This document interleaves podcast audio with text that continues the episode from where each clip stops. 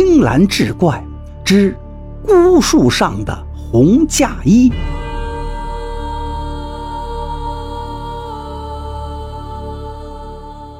话说，一片荒凉的野地里，只有一棵老杨树孤零零的伫立在那里。不远处就是一条官道，这是两省交界之处。一年到头，从这儿经过的人倒是不少，可是谁也没有注意。不知何时，老杨树上竟然挂了一件红艳艳的嫁衣。那件嫁衣红如鲜血，迎风飘动，远远看去，犹如一个舞姿曼妙的女子，总有一种欲乘风而去的感觉。从那个时候起，从这里经过的人偶尔就会莫名失踪。渐渐的，人们不敢再单独的从这里经过了。这一日黄昏，官道上急匆匆走来一群人，为首的是一个面色白净的年轻人，衣着华丽，儒雅俊逸，一看就是官宦人家的公子。胯下一匹枣红马，在一群短衣襟、小打扮的汉子簇拥下，急急地赶路。忽然，人群中有个汉子喊道：“你们看，那是什么？好像一个女人在树枝上跳舞一样。”众人都驻足观看，年轻的公子也勒住缰绳。远远看去，那棵大杨树上果然是一个红衣的舞娘，舞动曼妙的身姿，上下飞旋，映着夕阳的余晖，真是美轮美奂。年轻公子情不自禁地策马走去，随行的众人也痴呆呆地跟着。眼看离那棵大杨树越来越近。忽然，晴空之中蓦地响起一个惊雷，几道闪电划过，大雨伴着肆虐的狂风倾盆而下，一群人瞬间就被浇成了落汤鸡。借着闪电的亮光，他们才看清楚，哪有什么女子，那只是一件红色的嫁衣。一行人疑惑地议论着，也想不出个所以然来。话说这年轻公子姓吴，名子瑜，今日是奉父母之命，带领家人去邻省迎娶从小定的娃娃亲未过门的媳妇惠娘回来完婚的。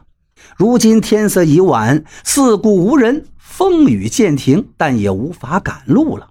家人们就在树下燃起一堆篝火，烤一烤身上的衣服，驱驱寒气。夜深了，众人们相互依偎着沉睡过去。第二天早晨，太阳出来了，这才草草的吃了点干粮，继续上路。再回头看，那件挂在树上的红嫁衣早已不知所踪。一行人赶到了子瑜的岳父府中，已是日跌时分。老岳父安排他们住下，待明天一早就让小姐跟着子瑜回家完婚。第二天一早，子瑜辞别岳父一家，带着新娘赶回了家，拜了天地，入了洞房。洞房里，子瑜心里砰砰乱跳，倒不知妻子是什么样的容貌。他轻轻掀起红盖头，瞬间，子瑜手一抖，红盖头飘落到了地上。只见这女子柳眉含情，粉面如花，红烛的映衬下，风情万种。惠娘羞涩地看着子瑜。第二天天亮，子瑜轻轻下床，忽然瞄到飘落到地上的那件红嫁衣，不由得是后退了一步。怎么似曾相识？他一下子想起来了，这是在两省交界处官道旁那棵大杨树上那件飞舞的红嫁衣呀！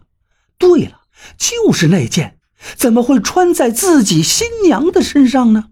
回头再看看床上熟睡的惠娘，那样安详美丽；再看看地上的红嫁衣，子瑜摇了摇头，自嘲地笑了。兴许是自己记错了吧。就这样，一家人见了惠娘的容貌，都是皆大欢喜。这惠娘秉性温柔，知书达理，府里上上下下没有不夸少奶奶的。子瑜也渐渐把红嫁衣的事情忘在脑后。转眼，子瑜成婚月余，这天一大早，一个丫鬟的尖叫声惊动了府里所有人。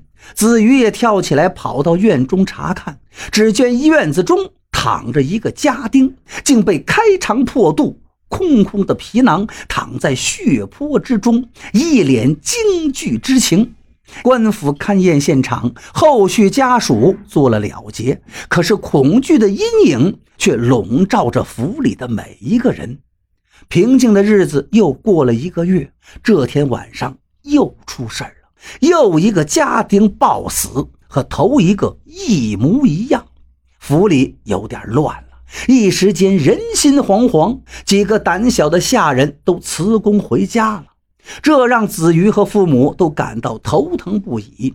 一晃一个多月又过去了，这一天半夜，惨案竟然再次发生。这次是子瑜母亲房里的一个丫鬟，惨不忍睹的场面让子瑜当场吐了出来。他决定骑马出去溜达几天，舒缓一下心情。他一边信马由缰地走着，一边思忖着家里发生的怪事。哎，那个公子，你站住！随着一声叫喊，子瑜的马缰绳被一个人迎面死死地拉住了。